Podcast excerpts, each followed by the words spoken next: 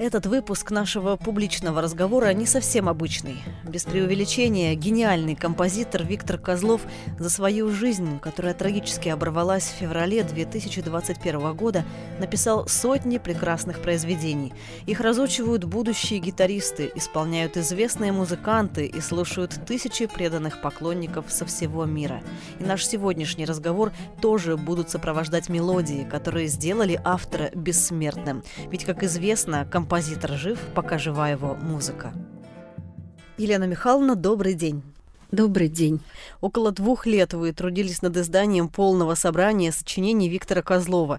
Была проделана огромная работа. Какую задачу вы ставили? Ну, сначала определенной задачи, цели у меня не было. Просто когда не стало моего самого близкого и дорогого человека, мне нужна была соломинка, за которую бы я могла ухватиться, чтобы выжить, просто выжить. Этим оказалась э, музыка Виктора. Я просто достала все ноты, которые у меня были, изданные, и стала просто все подряд играть. Но не на гитаре, конечно, а на фортепиано я гитарой не владею. Вот, и в какой-то момент я вдруг поймала себя на мысли о том, что как прекрасно звучит его гитарная музыка на фортепиано. И это было просто для меня открытием, потому что, в принципе, гитарную музыку практически не перекладывают для фортепиано, потому что э, очень специфический инструмент, и часто музыка построена на эффектах, на удобствах этого инструмента. И когда идет переложение на фортепиано, это всегда объединяется. Музыка звучит не так богато и красиво, как на гитаре, а здесь все с точностью да наоборот. Такое впечатление было, что он вообще сочинял эту музыку для фортепиано, при том, что она на гитаре прекрасно звучит. И секрет метаморфозы его музыки оказался очень прост. Дело в том, что когда он писал музыку, он старался в ней выразить образ – найти красивую мелодию, яркие гармонии, фактуру. И его меньше всего беспокоили эффекты, современные приемы. А отсюда красивая музыка звучит красиво на любом инструменте. Вот это и простой секрет. Ну и после этого в издательстве «Автограф» выпустили двухтомник его сочинений, но для фортепиано. И следующий этап моего знакомства, на самом деле без кавычек, с музыкой Виктора произошло тогда, когда я открыла его шкаф, где хранились рукописи. И мне хотелось прибрать, привести в какой-то порядок все, что там было, потому что понятно, что у творческого человека всегда не хватает времени разобрать какие-то бумаги, наброски, задумки, тем более, что он не собирался так рано уходить, у него была масса планов, некоторые из них он даже записывал в блокнотах, в записных книжках, и это все осталось неосуществленным. И когда я стала разбирать архив, я обнаружила произведения, которых я никогда не видела и не слышала. И это были самые ранние его сочинения, начиная с середины и конца 70-х годов, начала 80-х годов, то есть вот этот период, как раз когда мы, собственно, и не были знакомы с ним. И он так много работал, и его деятельность охватывала такие разные круги, то есть это и педагогика, и композиция, и общественная деятельность, и он был э, без конца приглашенным членом жюри и очень часто председателем, он давал мастер-классы, ездил с концертами, выступал в трио гитаристов Урала в ансамбле и руководил этим ансамблем. Он организовал фестиваль в 91 году вместе вот с артистами этого трио, издавал свою музыку. То есть такая бурная деятельность, она ему не позволяла делать шаг назад. Помните, как у Цветаевой шаг вперед, назад три шага, шаг назад и три вперед, вот эти стихи. У него не было такой возможности делать вот эти вот шаги назад, потому что впереди было такое громадье планов и столько работы, что Наверное, может быть, он думал, сейчас только об этом можно догадываться, что наступит период, когда его деятельность будет чуть тише, и тогда, может быть, он вернется к тем рукописям, которые у него были, к тем задумкам и планам, и он их осуществит. Но этого не случилось. И я поняла, что с этим нужно что-то делать, потому что это были не просто ранние произведения такие, наивные пьески. Я сначала думала, что это будет так. А когда села играть, эту музыку, поняла, что вот уже в этих начальных произведениях, в этих пробах уже был сформирован и его образный ряд, он нашел свои темы в музыке. Э, в первую очередь, это, конечно, музыка, посвященная родине России. Вот эта любовь к родине, она у него была не показная, а такая глубоко внутренняя.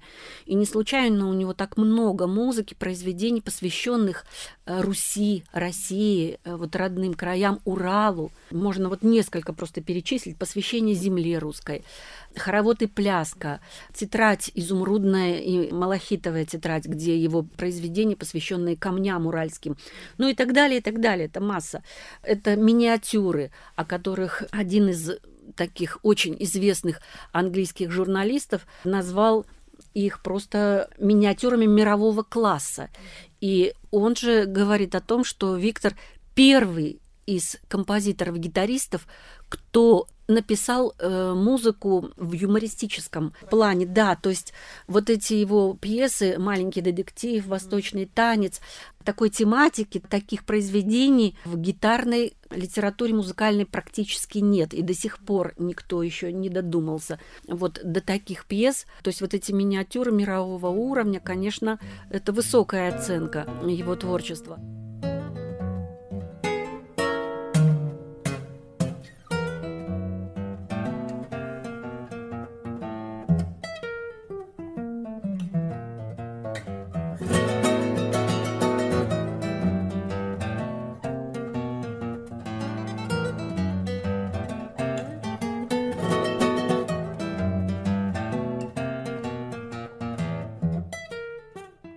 Он нащупал свой язык. Я помню, что был такой период в его творчестве, когда коллеги, музыканты говорили, что такая простоватая музыка, вот ходила такая вот реплика, но очень скоро стало понятно, что за этим выражением стоит не примитивность, а простота мышления, а отсюда ясность изложения музыки.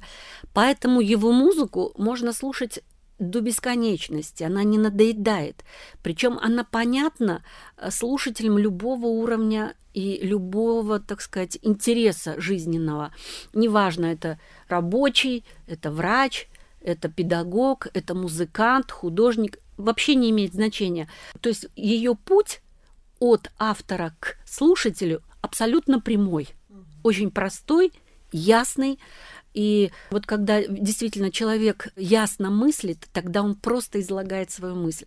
Когда человек сам не может разобраться в собственных мыслях, когда э, мир для него сложен, труден, и он пробирается сквозь вот понимание этого мира, тогда и музыка такая же.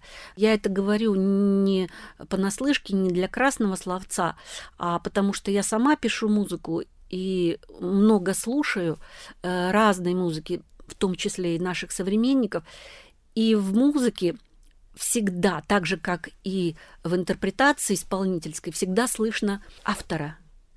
Он просто как на ладошке такой обнаженный, голенький. И ему кажется, что он спрятался за какие-то свои умения, мастерство, э, технику, а на самом деле он весь вот как на ладони. Ты слушаешь эту музыку и понимаешь, э, вот этот автор очень любит себя в своей музыке. Это прямо слышно. Музыка красивенькая, вся такая украшенная, вся такая изощренная. Но она мою душу совершенно никак не тревожит никак не заставляет ее работать. Я просто могу наслаждаться этой музыкой, но вот какое-то время. Но невозможно все время есть пирожное с сахарной пудрой. Хочется, извините меня, селедки с ржаным хлебом.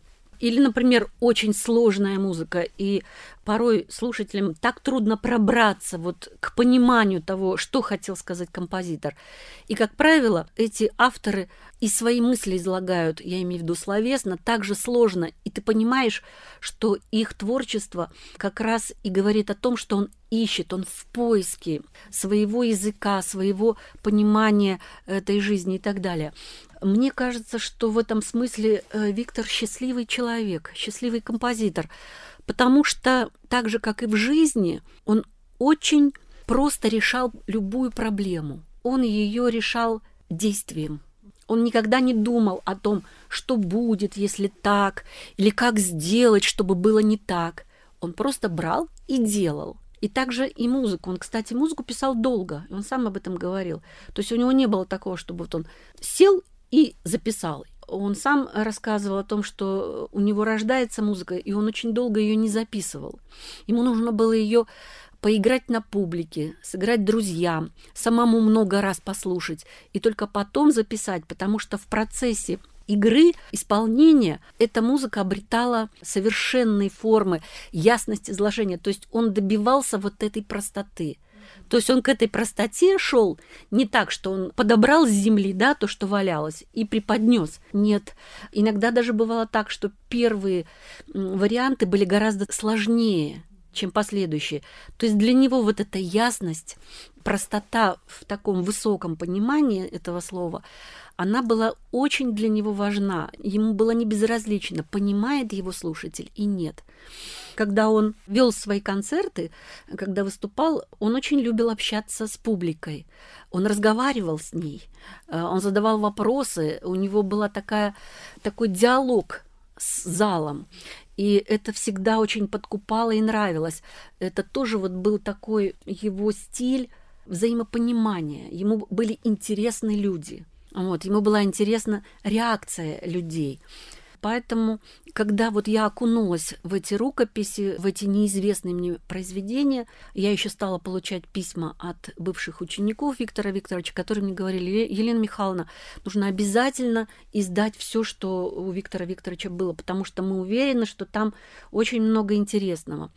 И, и действительно так и случилось, когда я обратилась в издательство «Автограф» и получила положительный ответ, что они действительно готовы э, заняться вот таким проектом серьезным. И я стала готовить материалы для этого проекта. И первое, что меня попросили сделать, это предоставить план, то есть сколько будет музыки э, в этом собрании сочинений, какая она будет и как она будет распределяться в томах. И вот когда я уже, условно говоря, взвесила вот объем его наследия, я поняла, что это будет пять томов, которые будут распределяться, как мне кажется, очень логично.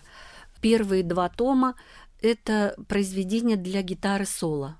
Причем первый том, вот, который вышел в ноябре э, прошлого года, это сочинение последней четверти XX века, а второй том – это конец XX и начало XXI века. Это исключительно сольные произведения для гитары, но сюда еще войдут его аранжировки, переложения, э, редакции и, так сказать, фантазии на какие-то темы известные, например, Бессама Муча, очень известная песня, да, но он сделал такую аранжировку, что, на мой взгляд, э, хотя я много слышала в кулуарах э, разговоров о том, что вообще-то то, что сделал Козлов с этой пьесы, это гораздо красивее, чем сама песня. И я думаю, что в этом есть определенная правда. И я э, Виктору много раз говорила о том, что хорошо бы то вступление, которым начинается вот эта аранжировка, оно настолько красивое, что я говорю, ты просто возьми эту музыку и сделай собственное произведение. Он соглашался, да-да-да. Вот это, кстати, тоже одна такая его черта. Он совершенно не конфликтный человек, может быть, поэтому у него, по сути, никогда не было врагов, а друзей и вот почитателей его творчества огромное количество. И никогда ни с кем у него не было конфликтов. Он настолько позитивный человек, очень светлый, солнечный, добрый, открытый. Даже если он был с чем-то не согласен, или считал, что кто-то не прав, он никогда в лоб не говорил об этом человеку, он соглашался, но при этом его не, совершенно нельзя было вести на поводу. Он делал так, как он считал нужным, не распространяясь об этом. Это вот абсолютно такая черта, в том числе и козерогов. Вот они люди очень устремленные, работоспособные. И это люди, которых очень трудно сдвинуть с их пути. Но вот Виктора было практически невозможно. Вот мы с вами говорили о том, что такая популярность его музыки, его личности, и при этом он остался в провинции, да, в Челябинске, хотя имел приглашение, никуда не уехал, потому что вот у него была такая цель, что ли, задача, сверхзадача в его жизни. Он хотел, чтобы Южный Урал, и конкретно Челябинская область, расцвел в плане гитарной музыки. И ведь тогда, когда он начинал, это вот конец 70-х, начало 80-х годов. Ведь в Челябинске гитара просто, ну, практически никакая была. Если вот переводить на язык провинции, то это была такая глухая деревня в плане гитарной музыки. Поэтому его учитель Шариф Мухадинов, у которого он занимался э, в кружке, а потом в школе, кстати, первый, кто предложил и э, в филармонии ввести абонемент гитарный первый в России. Именно в Челябинске, а не в Москве, не в, не в Ленинграде. Именно в Челябинске появился э, первый гитарный абонемент в 70-х годах. И Виктор, когда уже закончил э, училище, затем Уральскую консерваторию и вернулся в Челябинск, то первое, что он начал делать, он вместе вот с Мухадиновым, они открыли ассоциацию гитаристов в Челябинске, они проводили массу мастер-классов. И впервые в 91 году они провели всесоюзный фестиваль гитарный э, на Южном Урале. И задача была Виктора в том, чтобы поднять гитару на такой высокий уровень, на какой он может это сделать. Понятно, что не один. Как говорится, одной рукой в ладоши не хлопнешь. И вот ему удалось, собственно говоря, окружить себя такими же фанатами гитары. И вот э, музыканты, которые теперь приезжают э, с концертами, первое, о чем они говорят, что Челябинск — это город, в котором одно из самых известных в гитарном мире имени это имя Виктора Козлова. И не случайно его э, сравнивают, и об этом написано вот в первом томе, собрание сочинений Виктора с такими фигурами, как э, Лидия Скобликова, Кролл, Анатолий Карпов, э, Олег Митяев. То есть это уже имя, бренд Челябинска, Челябинской области, потому что стоит назвать имя Виктора Козлова, как уж среда музыкальная э, знает этого человека, этого музыканта, и не просто знает, а высоко ставит его как личность, как человека, много сделавшего вот, для развития гитары. Ну и возвращаясь э, к тому, каким образом вот эта идея полного собрания сочинений родилась, я хочу сказать о том, что работа над этим полным собранием сочинений привела к тому, что очень многие факты о жизни и творчестве, казалось бы, самого близкого человека я для себя открыла. И не только для себя, но и для всех тех, кто интересуется его творчеством, и даже для его учеников, которые тоже, казалось бы, хорошо знали своего учителя. Но сейчас, когда вот первый том вышел, и его уже читают и играют, там очень большая моя статья, такая научно-просветительская, говорят о том, что читаем ее как захватывающий роман, потому что столько новых фактов э, мы узнаем об этом человеке, не говоря уже о музыке. 80% музыки в этом томе никто никогда не видел, не слышал и не знал о ней. И это, по сути, такое открытие. Да, это ранние его произведения, но и во втором томе а, будут изданы впервые некоторые его сочинения, которые он уже написал гораздо позже и играл их на своих концертах. Но вот я повторюсь, что он долго работал над своими сочинениями, и ученики, вот тоже мне его бывшие ученики рассказывают, что Виктор Викторович никогда не предлагал и не давал своих сочинений своим ученикам. У него такой манеры не было. Но сейчас произведения Виктора Викторовича входят в программу обучения гитаристов. Тогда еще такого не было. Первые его хрестоматии, вот эти альбомы для юных гитаристов, первый вышел в 99 году, а уже позже он преподавал в среднем и высшем звене учебного заведения, вот Института музыки имени Чайковского. Так вот, они говорили о том, что нам приходилось выпрашивать его ноты, и не только ученикам, но и его коллегам, и я сама помню, что вот эта его фраза, ну вот я еще немножко поиграю эту музыку, а потом вам дам ноты. То есть ему хотелось еще еще что-то в ней усовершенствовать, еще что-то поправить, еще что-то добавить. И вот этот момент, конечно, тоже очень для него характерен. У него не было амбиций никогда. Никогда не стремился занять теплое местечко под солнцем. Он легко уступал коллегам талантливой молодежи. Но вот приведу такой пример, что когда, например, он был главным редактором и составителем э, уральской коллекции, это вот сборники, в которых помещались сочинения э, современных композиторов, гитаристов. Э, вот в первых двух томах он включил свои пьесы, а после этого вышло еще четыре тома. И вот среди произведений в этих томах нет ни одного Виктора Козлова. Он не боялся остаться в тени, всегда помогал талантливым, способным людям, всегда оставлял для них перспективу э, в творческом развитии, всегда старался помочь им.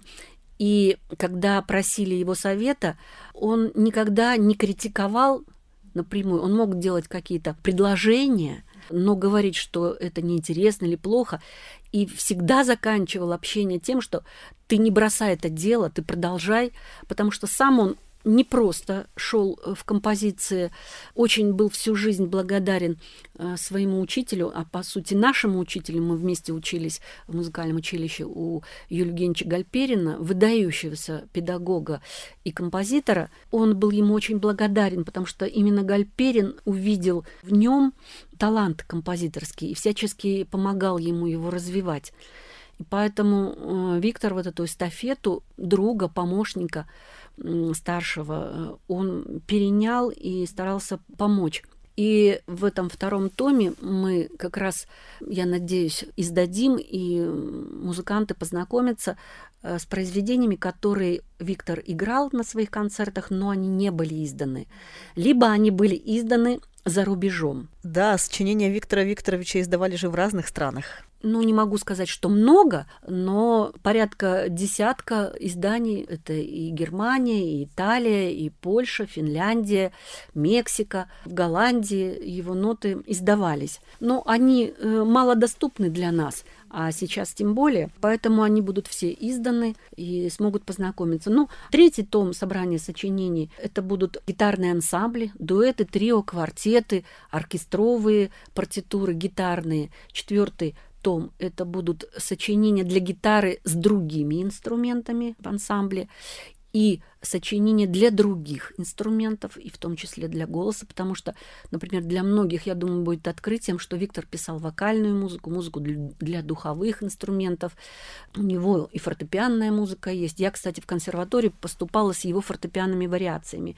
И никто из комиссии никаких вопросов не задавал на тему, что вы за музыку такую играете. Ну вот вариации Виктора Козлова. И последний, пятый том, это будут партитуры для оркестра народных инструментов, для камерного оркестра и для э, гитары с симфоническим оркестром. Вот, то есть это и будут его оркестровые сочинения. Уже известны примерные даты выхода томов? Это невозможно сказать, потому что это очень живой процесс. Это не то, что вот на полочке лежат все эти произведения, достал и издал – нет. Дело в том, что, например, э, некоторые сочинения в первом томе, да не некоторые, а очень много сочинений, мне приходилось редактировать, что-то дописывать. Где-то не хватало начала, где-то концовки, а, скажем, сюита «Карнавальные маски» или «Комедия дель арте» — это вообще сюита, который э, Виктор никогда не писал.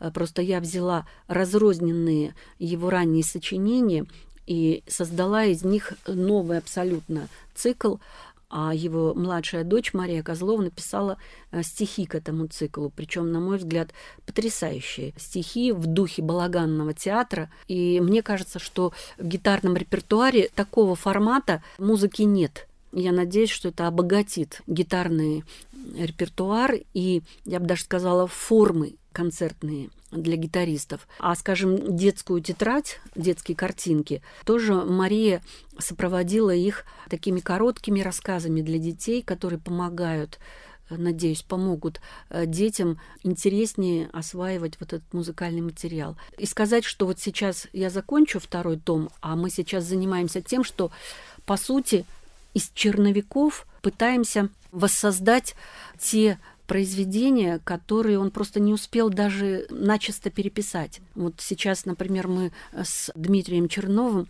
работаем над его механической э, буфонадой, потому что каденцию и вступление Виктор вообще не записал. И хорошо, что Дмитрий, когда учился у Виктора Викторовича, с рук выучил эту каденцию. И вот сейчас его задача эту каденцию записать. Но, слава богу, есть запись исполнения этой музыки Виктором.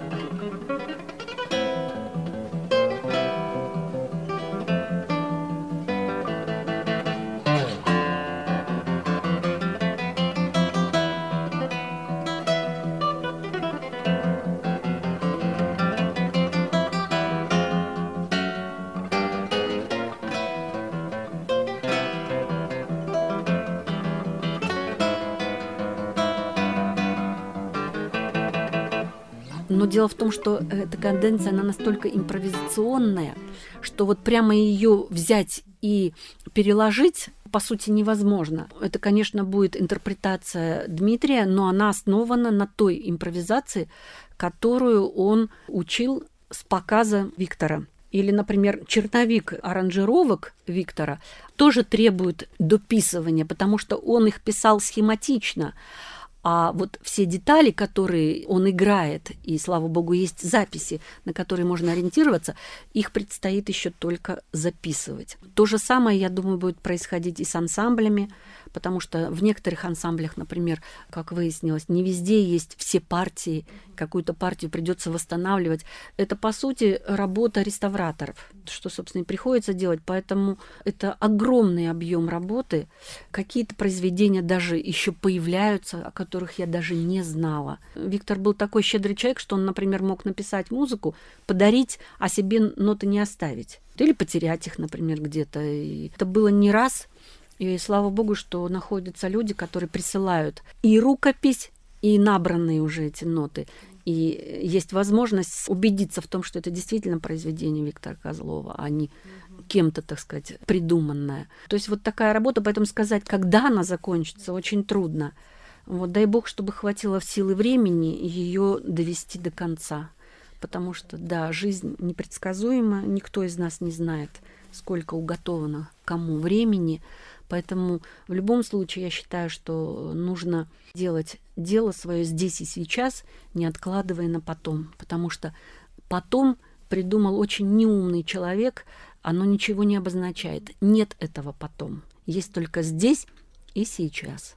Я знаю, что первый том полного собрания сочинений Виктора Козлова уже покупают в других регионах и у нас. А где можно познакомиться с ним, где его можно найти? Этот сборник э, можно заказать в издательстве «Автограф». Челябинское издательство «Автограф» на сайте. И те, кто хотели, они уже заказали и получили эти ноты. Но мы можем договориться с издательством и небольшую часть тиража привести на презентацию 31 января. И те, кто очень захотят, э, могут приобрести эти ноты во время презентации прозвучат мелодии Виктора Викторовича, будет небольшой концерт. Я думаю, что это будет не столько концерт, сколько такой иллюстрированный показ первого тома. Э, может быть, какие-то произведения прозвучат фрагментарно, чтобы просто показать, как происходил творческий процесс у композитора. Я думаю, что это гораздо интереснее, потому что произведение целиком можно послушать и в интернете, и на концертах, а вот посмотреть и послушать и узнать, как, из чего рождались эти произведения, каков был процесс их рождения, я думаю, что это, наверное, э, невозможно нигде услышать, кроме как вот на презентации. Елена Михайловна, вы расскажете историю создания произведений? Не просто историю создания. Я покажу, как вот из маленькой пьесы родилось серьезное крупное произведение, или как из музыкальных миниатюр рождались целые циклы, как одна тема перетекала в, в другое произведение, и что с ней становилось, с этой темой, как она перевоплощалась. Это все такие интересные метаморфозы, которые обычно остаются за кадром. Ведь мы не знаем, как работал композитор над тем или иным произведением. А вот сейчас, после того, как я так глубоко погрузилась вот в творчество Виктора, я уже могу какие-то секреты его рассказать, а ребята помогут их проиллюстрировать. Я думаю, что это вот э, будет подобно тому, как если бы мы могли зайти внутрь вообще человека и посмотреть, что у него там происходит внутри творческого человека. Это всегда интересно, но это практически почти недоступно. Вот я думаю, что вот это будет как раз тот случай, когда такая возможность у слушателей будет. А Виктор Викторович любил создавать произведения в покое, в тишине, в каком-то укромном месте, или это было необязательное условие? Вы знаете, главное, чтобы его никто не теребил, то есть ему не нужна была идеальная тишина, потом ее просто не могло быть, потому что у нас росли две дочки-погодки, и ходить на цыпочках или, так сказать, молчать никто не заставлял их. Когда мы жили все вместе в двухкомнатной хрущевской квартире вместе со свекровью моей, то там вообще Виктор чаще всего занимался либо в ванной, либо вот в маленьком коридорчике полметра на, на два. Вот он садился на тумбочку и вот в этом коридорчике сочинял. Либо на раковину клал доску, и сам садился на край ванны и сочинял там. И поэтому, когда мы получили квартиру на северо-западе и выделили ему самую большую комнату под его кабинет, э, он очень долгое время садился в, в угол, лицом в угол, и э, занимался вот таким образом. Он никак не мог привыкнуть к большому пространству. И прошел не один год, пока он развернулся от этого угла и уже почувствовал, что действительно у него есть место, где он может заниматься творчеством. Но при этом, я говорю, совсем не обязательно, чтобы все ходили на цыпочках и, так сказать, не тревожили его. И сочинял он вообще в любых условиях. И в дороге, и во время фестивалей. Э, у него много таких сочинений, где он где-то их написал – вот. А потом, я говорю, просто он обкатывал их на концертах и дописывал. Иногда нужно было, чтобы прошло много времени, чтобы, так сказать, конечный результат появился. Вот один из таких крайних примеров – это соната драматика, которая была написана в начале 80-х, и понадобилось 33 года, чтобы он дописал это сочинение до трехчастного цикла, дал ему вот такое название. Да, вот, вот так тоже было. Наверное, во время концертов Виктора Викторовича часто просили исполнить что-то популярное, любимое, восточный танец, например. Всегда из зала кто-нибудь просил восточный танец или маленький детектив. Он не мог просто свой концерт закончить, не сыграв этих двух произведений. Это уже просто такой его бренд, такая визитная карточка музыкальная была. Не уставал он от этого? Нет. Он никогда не уставал от концертов, от выступлений. Он очень любил выступать, ему нравилось. Он получал от этого огромное удовольствие. И, и насколько я вот э, помню и знаю, он никогда не отказывался играть. А в молодости он столько концертов безвозмездных сыграл, и не только на сценах филармонии, дворцов творчества, он играл в общежитии, и в тюрьме играл, да, и в поле для студентов, например, на сборе овощей, студентов же всегда отправляли собирать овощи. Вот он для них играл прямо среди картофельных полей, э, вот в бараках, э, где угодно. И это был его девиз «Если тебя зовут, надо идти играть». И когда его, ему задали вопрос, какой девиз вашей жизни, он сказал играть на гитаре до последней минуты. И этот девиз высечен у него на посмертной плите. А фрагмент его сочинения, в котором он, по сути, признается в любви своему инструменту, это романс для гитары соло «Магия гитары». Эта музыка тоже высечена на его посмертной плите и на обложке полного собрания сочинений. Елена Михайловна, кого приглашаете на презентацию полного собрания сочинений Виктора Козлова и на мини-концерт в публичную библиотеку?